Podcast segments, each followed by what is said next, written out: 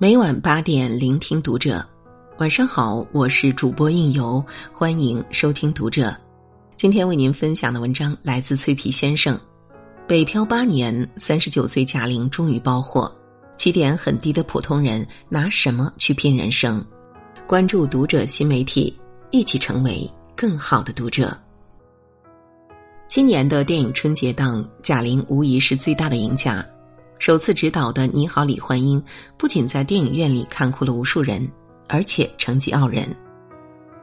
目前这部电影的票房已经突破四十亿，贾玲也因此成为国内第一票房女导演。凭借这部电影，整个春节长假期间，贾玲上了多次热搜，网友们也像突然发现一样，对贾玲溢美之词不断，都快要把她吹上天了。昨晚，网红薇娅在微博上发了一篇《你好，李焕英》的观后感，文中好评连连。贾玲马上在文章后留言：“谢谢，真的感谢你，但依然指出两点错误，体重和票房都没到。”一片赞扬声中，贾玲保持了难得的清醒，因为只有她自己知道，这一路走到今天有多么不容易。贾玲生于一九八二年，现在已经三十九岁。论家庭背景，父母都是普通工人，平凡无奇。论个人长相，虽然年轻时也曾楚楚动人，但最后还是泯然众人。二零零零年报考北京电影学院落榜，二零零一年报考中央戏剧学院戏剧表演专业，为确保安全，不得不同时报了相声表演。北漂了八年，虽然用力打拼，但依旧前途迷茫。最苦的时候，他租一个月三百九十块的地下室隔间，卫生间都没有。所幸的是，尽管生活很难，他一直没有放弃。他奔波在北京各个小剧院演出相声，自己又创办了新笑声客栈俱乐部。后来机缘巧合，他拜冯巩为师，冯巩力捧贾玲。他登上春晚舞台，一炮而红。从此，他成为春晚的常驻演员，开始拍摄电视剧，活跃于屏幕上，甚至这次导演《你好，李焕英》再次跃上人生巅峰。贾玲没有后台，没有傲人的身材和外貌，因为不认输，因为一步步扎实的走，认准喜剧领域，却把一手烂牌打得漂漂亮亮。有个网友说的很好，长得漂亮的人很多，像贾玲一样活得漂亮的人很少。比起对贾玲不计其余的吹捧或羡慕，这才是你最应该看到的东西。如果起点很低，你拿什么去拼人生？找准你热爱的领域，倾注全部热情，一头扎进去。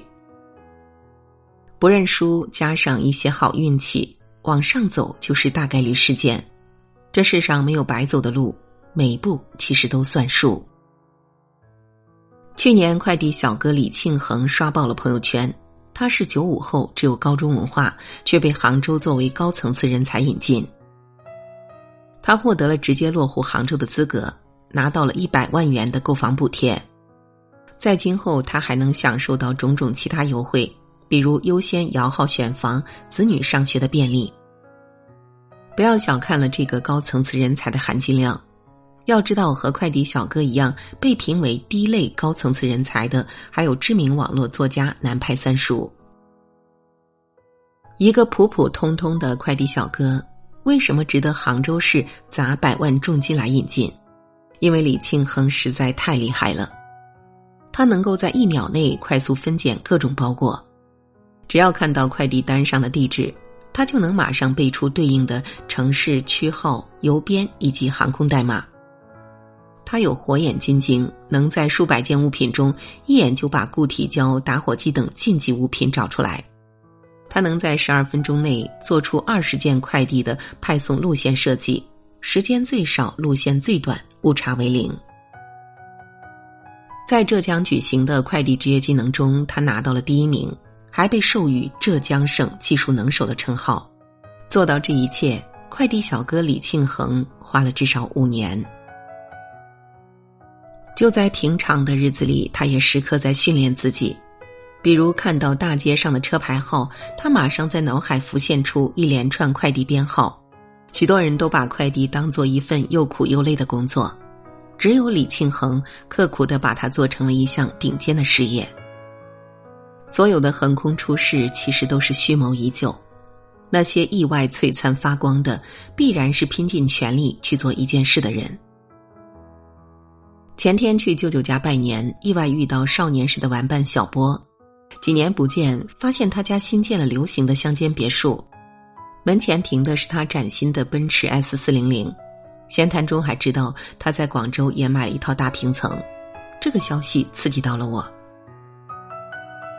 我是一个对财富不太敏感的人，刺激到我的是他的职业——收废品。在多数人的印象中，废品行业累且脏，辛苦又繁琐。但听了小波对这几年的讲述，我释然了。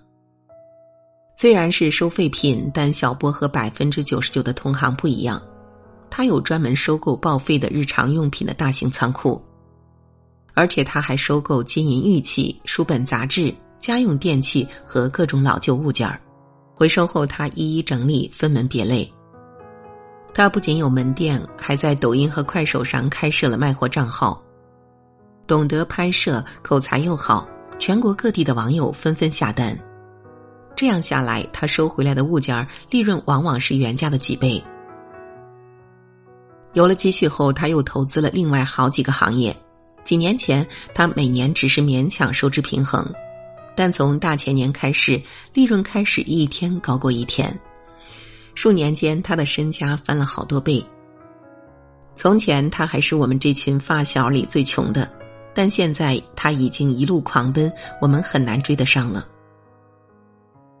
到底是什么在限制着我们的人生高度？其实不是出身与外貌，有时候就是你能否把一件事情做到极致。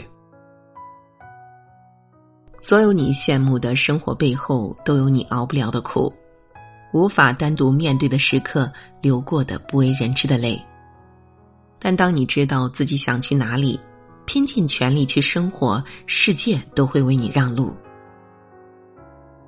竹子前四年只长三厘米，但第五年开始就每天疯长三十厘米，六周就能长到十五米。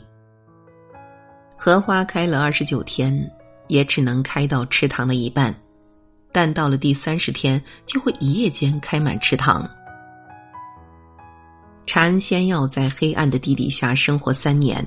依靠树根的枝一点点长大，然后在夏天的某一个晚上，爬上树枝，一夜间蜕变成知了，然后飞向天空。行走在人世间，方向和努力也同样重要。最开始都会有一段异常艰难的时光，所有的事情都不能顺心顺意，所有的人都对你充满不善和挑衅。就连往前走一小步，你也感觉如履重负。但你选准了方向，然后笨笨的熬下来，就一定能够看到太阳。你就会发现，此时举手投足会格外轻松，你会被命运推着往前走。知乎上有个问题：为什么年轻人的努力叫做奋斗？底下有个答案是：因为凡是不能杀死你的。最终都会让你更强。你的负担将变成你的礼物，你的苦难将照亮你的路。《肖申克的救赎》里有句名言：“有些鸟是永远关不住的，因为它们的每一片羽翼上都沾满了自由的光辉。”如果你起点低，就做一个看得见方向、专业又努力的人，然后在某一天，你的人生会豁然开朗。那些你看准的方向，会成为你的康庄大道；那些你熬过去的时光，将是成就你的养分。在《超级演说家》里，刘媛媛说：“命运的手掌里是有漏网之鱼的。这个世界上最可怕的事情，其实不是起点低，而是一开始你就限定了自己。你觉得有太多的不可能，你连坚持下去的勇气都没有。”这个时代确实很难，没有一份工作不辛苦，但有裂痕的地方就会有阳光。